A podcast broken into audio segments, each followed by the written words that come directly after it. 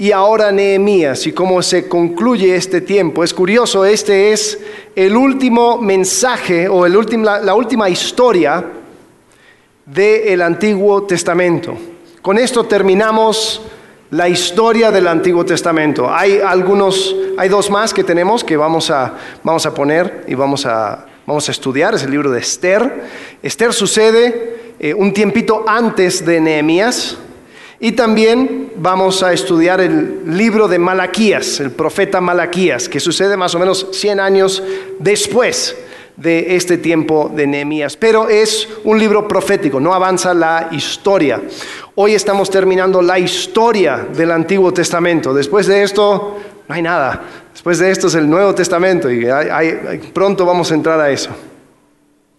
Pero Nehemías tenía esta situación donde él por, por 12 años fue gobernador del pueblo de Israel. Y en ese sentido yo creo que hay muchos paralelos con lo que estaba pasando Nehemías, con lo que estamos viviendo nosotros como iglesia, porque la comunidad de la iglesia es una de gente imperfecta y pecadora queriendo parecerse a Jesús. La comunidad de la iglesia son un montón de personas que con todas sus fallas va apuntando a algo. Similar sucedía con el pueblo de Dios. El pueblo de Dios en aquel entonces, ahí habían personas que, que, entendían lo que quería Dios para su pueblo, entendían cuál era el mandato de Dios para su pueblo. Y así como podían, lo iban llevando a cabo. Y a veces se siente como una montaña rusa. Se siente como que eh, se siente bien, a veces se siente mal, a veces parece que todo va jalando y todo va parejo y los, los planetas se alinean y todos vamos profundizando y creciendo y pareciendo, eh, creciendo, o sea, buscando a Dios. Y, parece como que si, si pudiéramos hacer una línea de tiempo, diríamos que a lo largo del tiempo vamos profundizando todos juntos nuestra vida espiritual, vamos siguiendo la historia hasta ese momento donde, donde llegue Cristo y es como que, wow, qué increíble se siente. Y esos son días pues increíbles. Y habían momentos, y ahora vamos a entrar en el tema de Nehemías, donde así se sentía Nehemías. Parecía que todo iba avanzando y todo iba culminando a una gran historia, una gran final. Y ahí andaba todo el pueblo apuntando en esa dirección. Pero también hay otros días.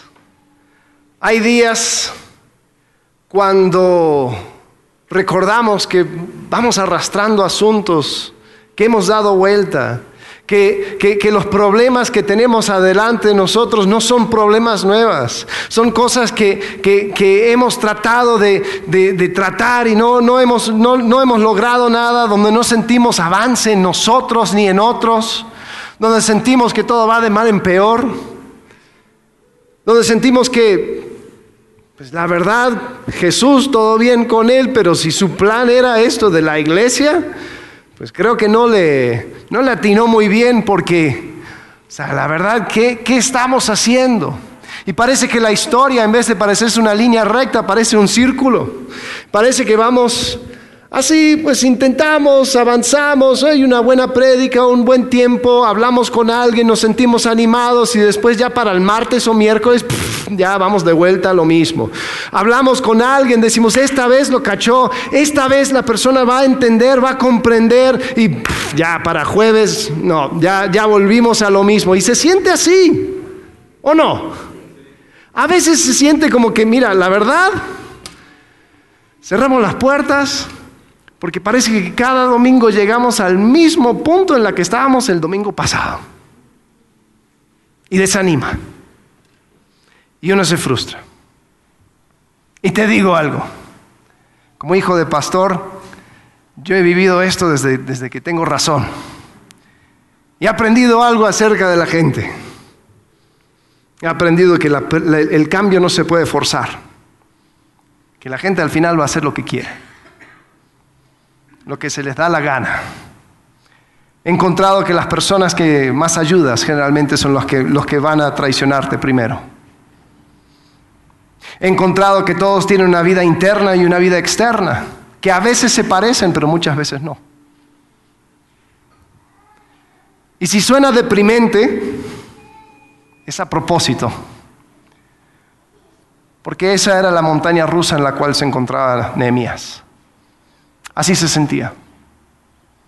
Habían veces donde todo parecía alineado y otras veces donde decía, ¿qué estamos haciendo?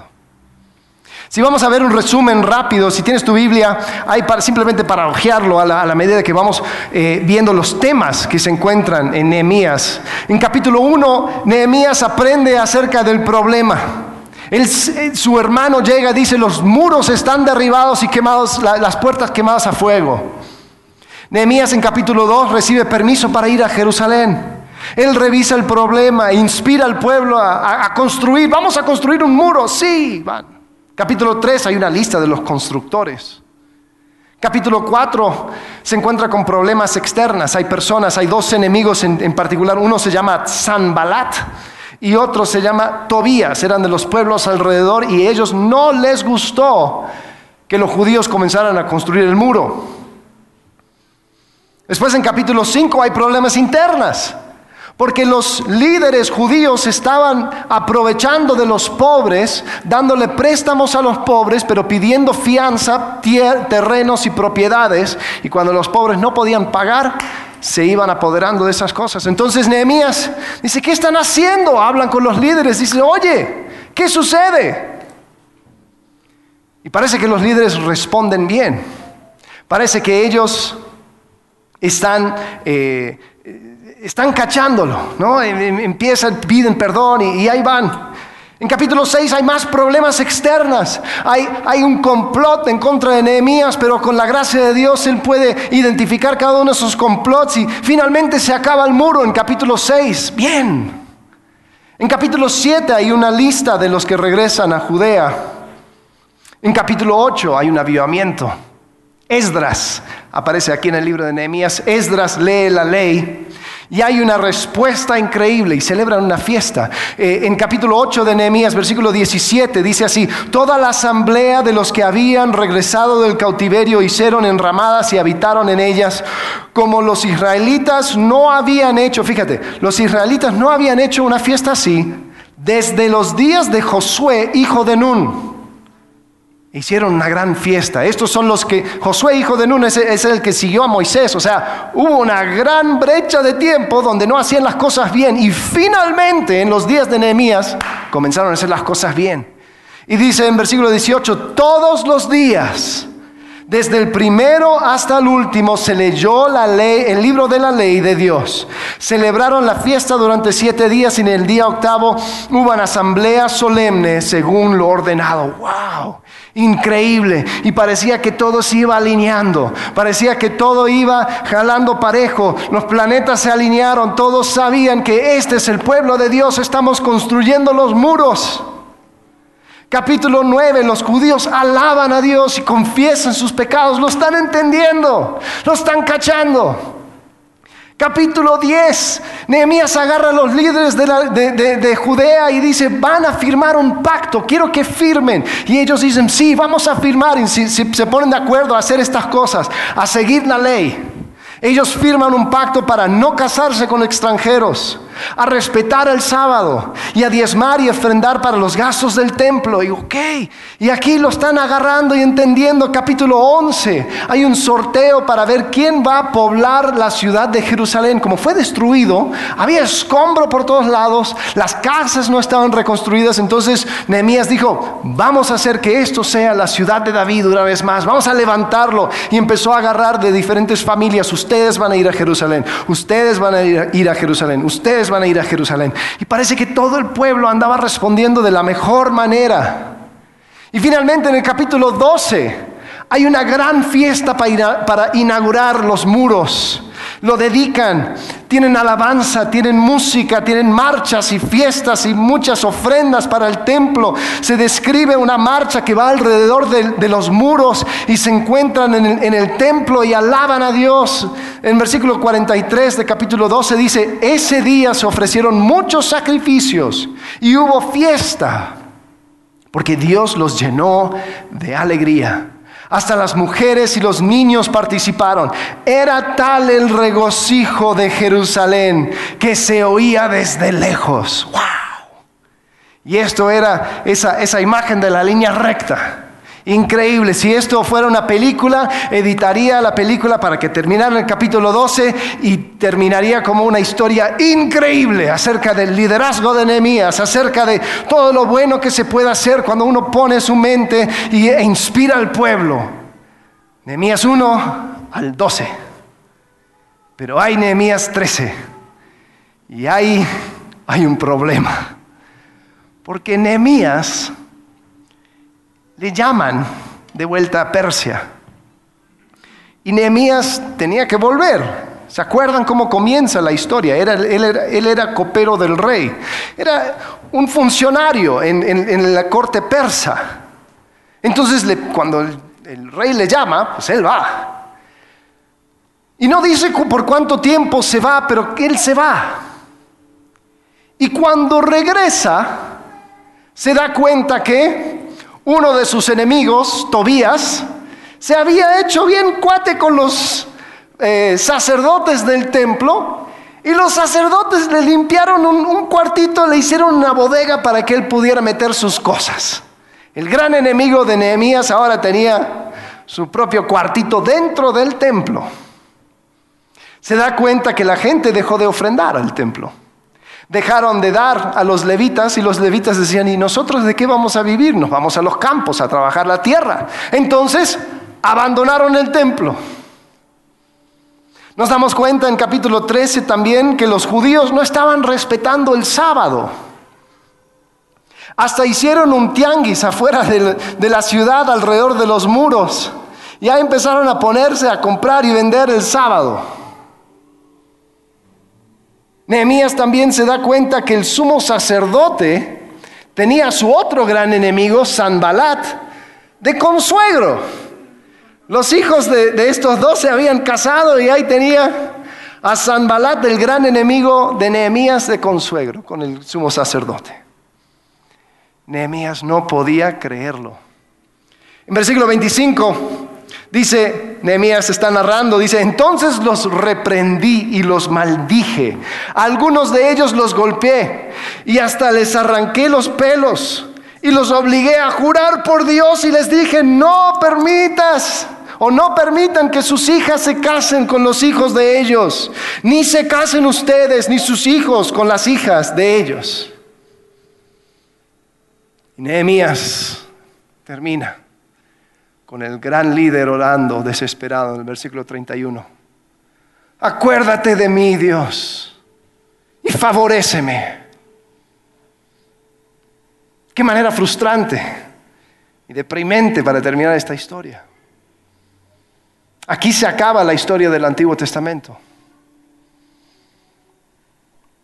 Y Nehemías, al terminar, podría parecerse como esa gráfica donde dice, ¿y a qué vino Nehemías? Si al final no cambió nada.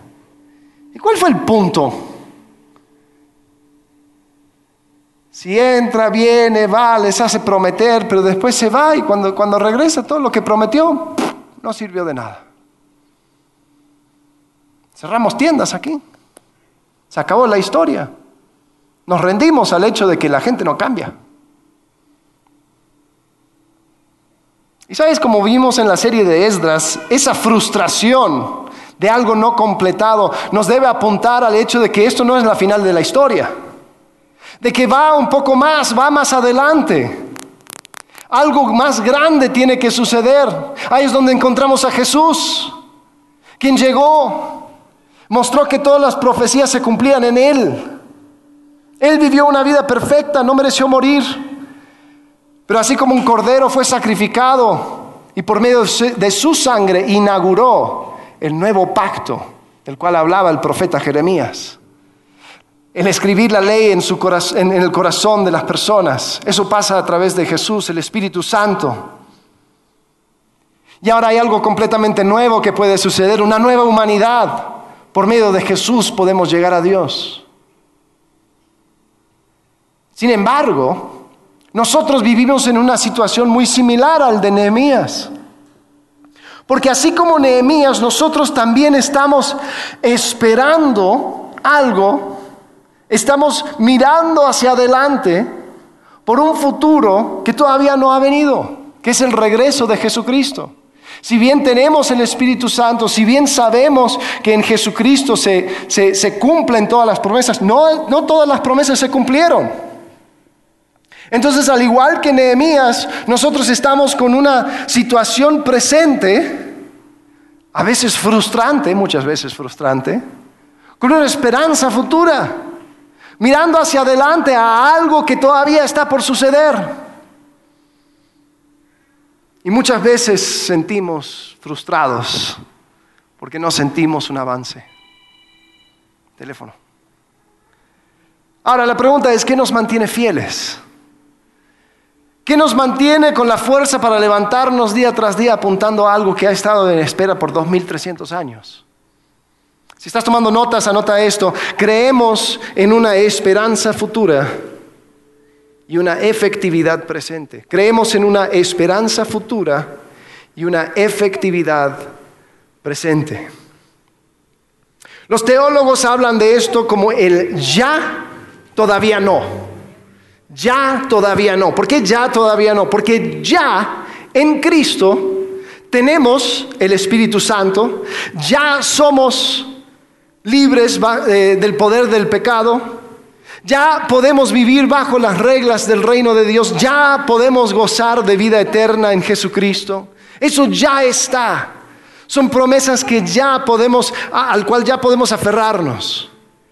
Pero todavía no tenemos a Cristo reinando sobre la tierra. Todavía no somos libres de la presencia ni de las consecuencias del pecado. Todavía no tenemos cuerpos cambiados y glorificados.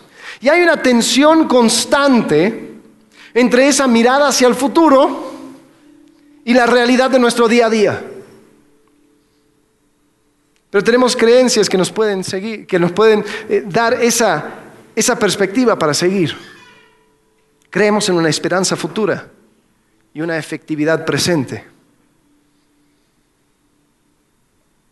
Entonces quiero hablar un poco de esa efectividad presente. Primero, creemos que lo que hacemos importa. Creemos que lo que hacemos importa. Si vamos al tiempo de Nehemías, podríamos decir, bueno, la verdad que lo que hizo Nehemías, lo que hizo Esdras, no, no, no aportó nada. O sea, ellos terminaron iguales y en algún sentido peor porque ya ahora tenían el conocimiento, pero se dieron cuenta que el conocimiento no les hizo nada. Sin embargo, es bueno considerar algunas cosas. Esdras se trata de dos personas, uno, Zorobabel, el que vino primero. Zorobabel construyó el templo. Y él construyó el mismo templo en el cual entró Jesucristo. Aunque pareció poca cosa, aunque no fue tan grande como la de Salomón y así como hablamos, él lo construyó y ese fue el templo en el cual entró Jesús. Esdras, él apuntó a la ley. En un tiempo donde los judíos ni siquiera lo tenían presente. Los judíos descubrieron la ley, no sabían ni siquiera lo que era, habían pasado 70 años en Babilonia y muchos habían crecido totalmente ajenos a la ley. Y Esdras lo reintrodujo en la conversación nacional. Él por lo menos permitió que empezaran a hacer las preguntas correctas. ¿Lo hizo de la mejor manera siempre? No, como lo vimos. Pero él comenzó algo. Nehemías Estableció una identidad nacional y religiosa cuando todos estaban pareciéndose a los pueblos de alrededor. Los muros, así como hablamos Marcelo, sí, habían problemas, sí, quizás fue muy práctico, no vio el problema de raíz, pero ¿sabes lo que hizo con los muros? Él quitó el reproche sobre Jerusalén. Eh, una de las promesas o las advertencias más bien en cuanto a... Eh, a, la desobediencia de Israel, decían, si tú desobedeces, entonces Jerusalén va a ser destruida y entonces va a ser una advertencia, va a ser un reproche, va a ser un proverbio para todos los pueblos alrededor. Es decir, cuando miren a Jerusalén van a decir, hey, no te portes como los israelitas, no te portes como los judíos, porque ya así te va a ir.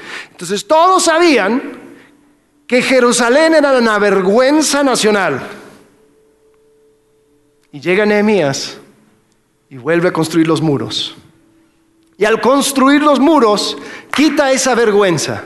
Ahora las personas pueden decir, hey, hay cosas sucediendo en, Jerusalén, hay algo nuevo que está pasando. Ahora, vuelvo a decir, ¿lo hizo bien de, siempre, en cada instante? No, pero él comenzó algo. Fueron de impacto definitivamente. Y al final del libro de Nehemías puedes, puedes sentir su desesperación. En, Nehemías 13 hay cuatro oraciones que él hace en ese capítulo. Versículo 14 dice, recuerda esto, Dios mío, y favoréceme. No olvides todo el bien que hice por el templo de mi Dios y de su culto. En versículo 22 dice, eh, luego ordené a los levitas que se purifiquen y que fueran a hacer guardia en las puertas para que el sábado fuera respetado. Y ahora de vuelta, recuerda esto, Dios mío, y conforme a tu gran amor, ten compasión de mí. En 29, hablando acerca de, de los que fueron en contra y los que profanaron el sacerdocio, dice, recuerda esto, Dios mío, en perjuicio de los que profanaron el sacerdocio y el pacto de los sacerdotes y de los levitas. Y finalmente en 31 dice, acuérdate de mí, Dios mío, y favoreceme. Es como que si le estuviera diciendo, Dios, por lo menos lo intenté. Dios, dame algo a mi crédito. Dios, recuerda, recuerda que sí tenía un corazón con el deseo de hacer las cosas bien. Y podemos ver el corazón de Nehemías quebrantado por el hecho de que parecía que no avanzaron en nada. Hoy en día es fácil desanimarse al ver cómo retrocedemos a los mismos hábitos, al mismo comportamiento. Sentimos que hablamos con personas, animamos a la gente, y aunque nos escuchan, al final no hay cambio. Sentimos que lo que hacemos tal vez no importa. Que nuestros pequeños intentos de hacer algo que valga la pena siempre terminan en nada. Pero quiero que sepas que lo que haces importa. Son los pequeños comienzos de los cuales habla Zacarías. Tal vez son las conversaciones del cual ni te acuerdas. Que años después llega una persona y dice, ¿sabes qué? Yo me acuerdo de eso. Eso es lo que tú me dijiste. Cuando estaba en mi peor momento se me vino a la mente. Y tú quizás ni, ni te acuerdas de esa conversación. Pero Dios puede usarte. Dios puede actuar a través de esos momentos. Son los abrazos que quizás para ti era un mero saludo, pero para la otra persona es un recordatorio de que Dios le ama. Son las oraciones desesperadas diciendo, Dios, ya no puedo más. Ayúdame. Son esos momentos caóticos, difíciles, lodosos, pequeños e importantes. En Hebreos capítulo 6, versículo 10 dice, porque Dios no es injusto como para olvidarse de las obras y del amor que para su gloria ustedes han mostrado sirviendo a los santos como lo siguen haciendo. Lo que nos mantiene de pie es saber de que Dios puede actuar cada día en nosotros y a través de nosotros. Que hay cosas que ni siquiera nosotros nos registramos, pero Dios está actuando. Dios está activo. Y sí, tal vez aquellas cosas son cosas que nadie se acuerda, nadie te va a aplaudir, nadie va a reconocer. Quizás aún tú desestimas, pero Dios se acuerda. Dios se acuerda. ¿Sabes? Hay, una forma de pensar cuando estás ahí en, ese, en el momento más oscuro y especialmente cuando hay conflictos y, tensión en esta comunidad de iglesia. Donde dices, bueno, la verdad es que yo no necesito a nadie. Yo con, yo con Jesús ya somos equipo. Yo la verdad, hay un solo, lo, lo espiritualizamos, ¿no? Hay un solo mediador entre Dios y el hombre y ya, punto, con Jesucristo. Y al final nosotros no podemos cambiar a otros, ni siquiera podemos cambiarnos a nosotros. Solamente es entregarnos a Dios y que, que Él haga la obra. Sí, es cierto. Pero te has puesto a pensar en cómo Dios hace el cambio, cómo Dios actúa. Dios tiene un hábito raro de obrar a través de otras personas. Y es ese obrar a través de otras personas que Dios hace en la obra en ti y en otros. Entonces, si bien sí yo tengo que abrirme a lo que Dios quiere para mí, tengo que abrirme a esa transformación. Es en medio de su comunidad, en medio de su iglesia, donde Él lleva a cabo esa transformación.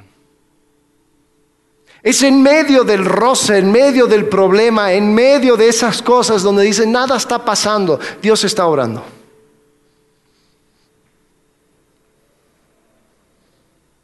Y es la esperanza de que Dios puede obrar en mí, Dios puede obrar a través de mí en el contexto de la iglesia. ¿Tú sabes cómo es que Cristo se hace presente en este mundo? A través de su cuerpo.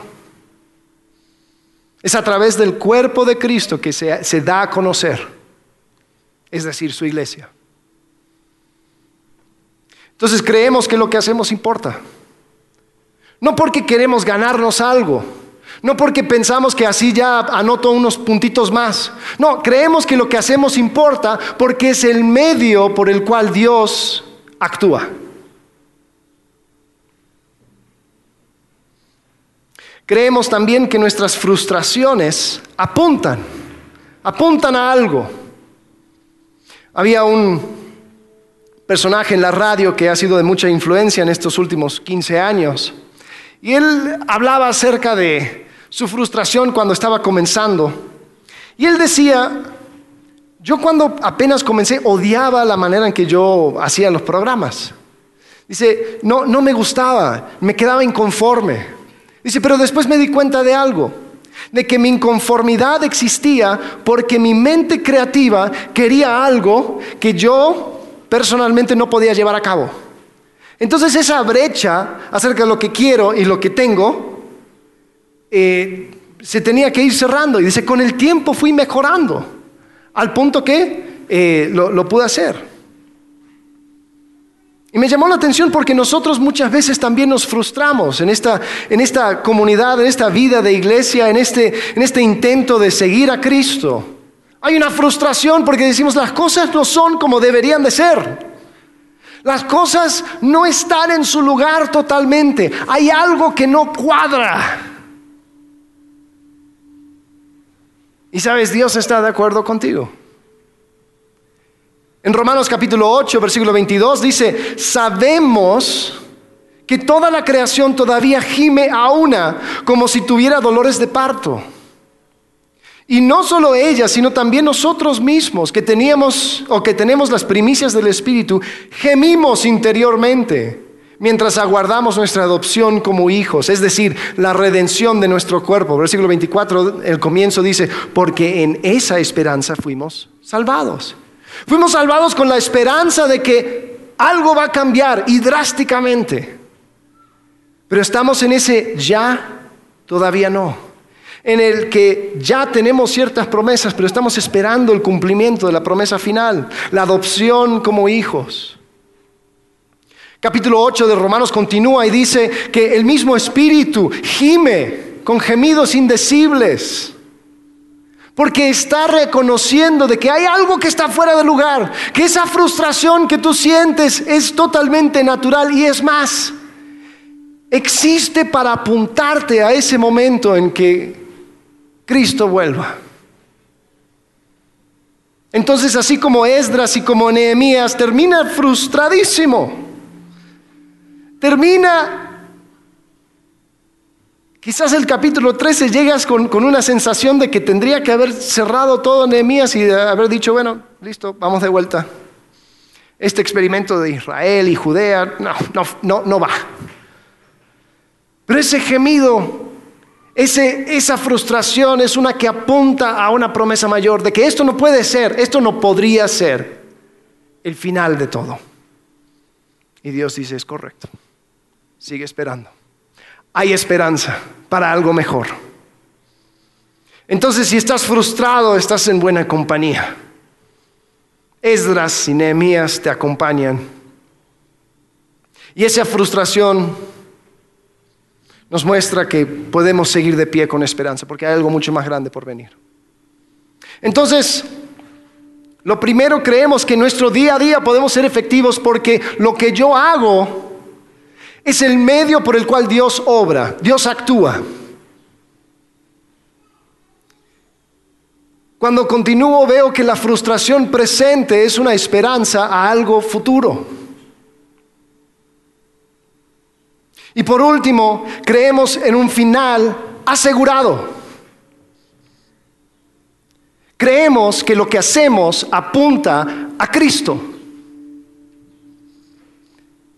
Creemos que va a llegar un día donde todo se va a poner en orden. En Romanos 8, 28, si continuamos, dice, ahora bien sabemos que Dios dispone todas las cosas para el bien de quienes lo aman. Los que han sido llamados de acuerdo con su propósito, porque a los que Dios conoció de antemano también los predestinó a ser transformados según la imagen de su Hijo para que Él sea el primogénito entre muchos hermanos. A los que predestinó también los llamó, a los que llamó también los justificó, a los que justificó también los glorificó. Y tal vez la, frustración de Nehemías era que él pensaba que con él iba a terminar la historia. Quizás él pensaba que ya, construyó el muro, su compañero construyó el templo, ya enseñamos la ley, ven Mesías, ven el prometido. Ya está, no hay nada más que hacer. Y cuando se da cuenta que todo se le derrumba, quizás parte de su frustración era eso. Y la verdad es que nosotros seguimos esperando. Pero nuestra espera no es sino una confianza. Podemos vivir confiadamente sabiendo que apunta a algo certero.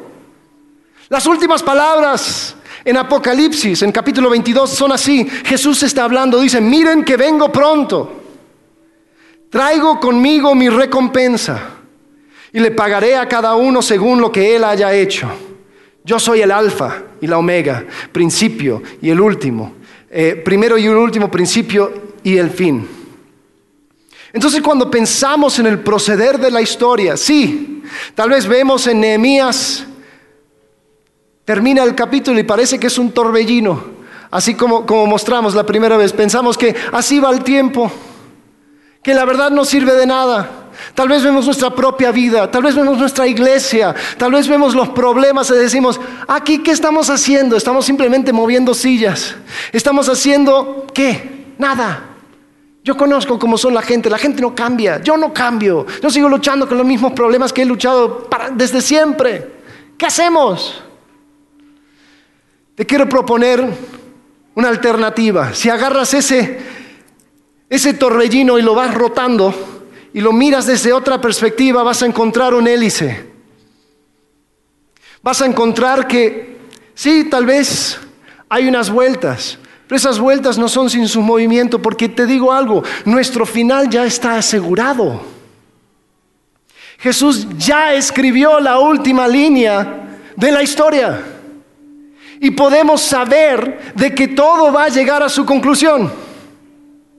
Que nosotros fuimos predestinados, es decir, nuestro destino fue asegurado de antemano para que estuviéramos con Él. Ahí si preguntáramos a Doctor Strange que mirara el futuro, sus 18 millones de versiones, todos terminan con Jesucristo volviendo. No hay alternativa. Va a suceder. Pero la gente ve esto desde otra perspectiva dice, no, hay un montón de problemas, esto no cambia. Te digo algo, esto no es un argumento nuevo. El apóstol Pedro tuvo que lidiar con esto. Segunda de Pedro capítulo 3 dice, ante todo, deben saber que en los últimos días, fíjate, vendrá gente burlona que, siguiendo sus malos deseos, se mofará, diciendo, ¿qué hubo de esa promesa de su venida? Nuestros padres murieron y nada ha cambiado desde el principio de la creación. ¿Te has sentido así? Te invito a que mires a la historia a tu historia con una perspectiva diferente. Que mires las cosas desde otro ángulo y pienses que quizás Todas esas cosas se va sumando a algo. Toda esa frustración va, va mostrando y apuntando a algo. Y quizás en el trabajo que, que, haces con otras personas, esas palabras de ánimo donde sientes que quizás nadie te hizo caso, tal vez en un lugar muy escondido de su mente y su corazón lo tienen ahí guardadito. Padres que tienen hijos rebeldes donde oran por ellos todos los días y dices, pues nada pasa. Créeme que Dios actúa, Dios obra, Dios no se olvida. Y tal vez estamos desanimándonos porque estamos mirando la historia con una perspectiva equivocada. Y lo que tendríamos que hacer es saber que así como Dios usó Nehemías, así como Dios usó a Esdras, así como todo terminó pareciéndose un fracaso, pero cuando vemos cómo fue el proceder de la historia, vimos que fue construyendo sobre la obra de esos hombres fieles con sus errores, con sus problemas, con sus retrasos, vimos que Dios obró y Dios sigue apuntando a algo mayor. Constantemente estamos siendo recordados que esto no es el destino final. Constantemente estamos siendo recordados que algo nos falta Y esperamos ansiosamente la venida de Jesús. Y esa esperanza está sobre tierra firma, porque sabemos que Él llegará, sabemos que estaremos con Él un día. La pregunta es, si esa historia ya tiene su final, ¿dónde te encuentras tú en esa historia? ¿Quién es Jesús para ti? ¿Crees que lo que dijo acerca de sí mismo es verdad? Él dijo, yo soy el camino, la verdad y la vida. Nadie llega al Padre sino por mí. Ay, pues qué, qué buen mensaje que, que, dio ahí en el monte y todo. Palabras bonitas. No, no, no, espera, espera, espera. Él dijo algo que partió la historia en dos. Él dijo, nadie viene al Padre sino por mí. Ahí no le puedes meter en la misma categoría de los filósofos que Buda, que toda, toda gente bonita y espiritual. No, no, no. Jesús lo dejó bien blanco y negro. O crees en mí o no crees en mí. Y eso determina tu futuro. La pregunta es, ¿quién es Jesús para ti? Tal vez ya has respondido esa pregunta, pero estás desanimado. Tal vez piensas, ay, yo no sé lo que voy a hacer. Algún día Dios va, a tener que hacer algo conmigo y con los míos. Pero yo no tengo idea. Pregunta, ¿Crees que lo que haces hoy importa? ¿Crees que Dios es capaz de obrar en ti y a través de ti? ¿Cuántas veces ese desánimo hace que dejemos, bajemos los brazos, dejemos a un lado esto, decimos, no, es muy pequeño esto, no veo avance? Que las palabras de Zacarías, que en su tiempo fueron de ánimo para Esdras y para Nehemías, sean de ánimo para nosotros hoy. En Zacarías capítulo 4, versículo 10, ya lo leímos, pero dice, animando a los constructores del templo, dice, cuando vean la plomada en las manos de Zorobabel, se alegrarán los que menospreciaron los días de los modestos comienzos. Estos son los siete ojos del Señor que recorren toda la tierra. ¿Por qué menciona eso de los siete ojos de Dios que recorren toda la tierra? Porque Dios ve lo que aún las personas no ven. Y Dios recuerda. Ahora imagínate,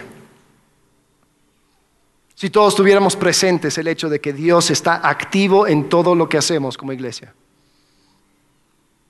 Imagínate si en vez de desanimarnos por frustraciones, lo tomaríamos como una oportunidad de enfocarnos en la promesa futura. Imagínate cómo sería si en vez de pensar en cuánto nos falta, pudiéramos enfocarnos en que pase lo que pase, el Dios que nos amó tanto ya escribió el final de tu historia. Ya escribió el final de tu historia. Hay en el libro de tu historia, sí, todavía se sigue escribiendo. Hay cosas buenas, cosas malas, un montón de cosas, pero si vas al último capítulo, la última hoja, ahí está su nombre, esta persona, predestinado, llamado, justificado, glorificado, firmado. El final de tu historia, si se encuentra en Cristo, ya está escrita. Piensa cómo cambiaría nuestra perspectiva. Cómo cambia nuestra actitud al saber que Dios ve, al saber que Dios obra y que Dios apunta al día en que estaremos con Él. Sí cambia nuestro día a día, ¿no? Entonces al ver la montaña rusa de Nehemías, cómo era que parecía que todo iba jalando parejo y excelente hasta el capítulo 12, pero todo se derrumba en el capítulo 13. ¿Y cómo es que nosotros nos podemos identificar con esa historia? Porque a veces sentimos que esa es nuestra historia también. Quiero que sepas que Dios sigue obrando, que Dios sigue trabajando, que Dios sigue activo y tú tienes la oportunidad cada día de ser parte de la historia que Él está contando, en ti y a través de ti.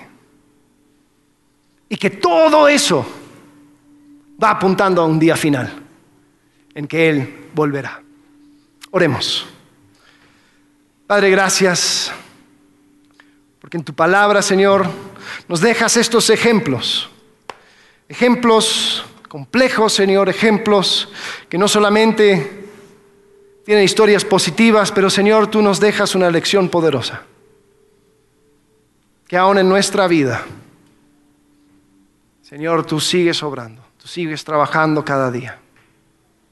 Señor, te pido que cada uno de nosotros hoy pudiéramos abrir nuestras manos a lo que tú tienes para nosotros, Señor. A lo que tú quieres hacer en nosotros y a través de nosotros. Señor, sin ti nada podemos hacer.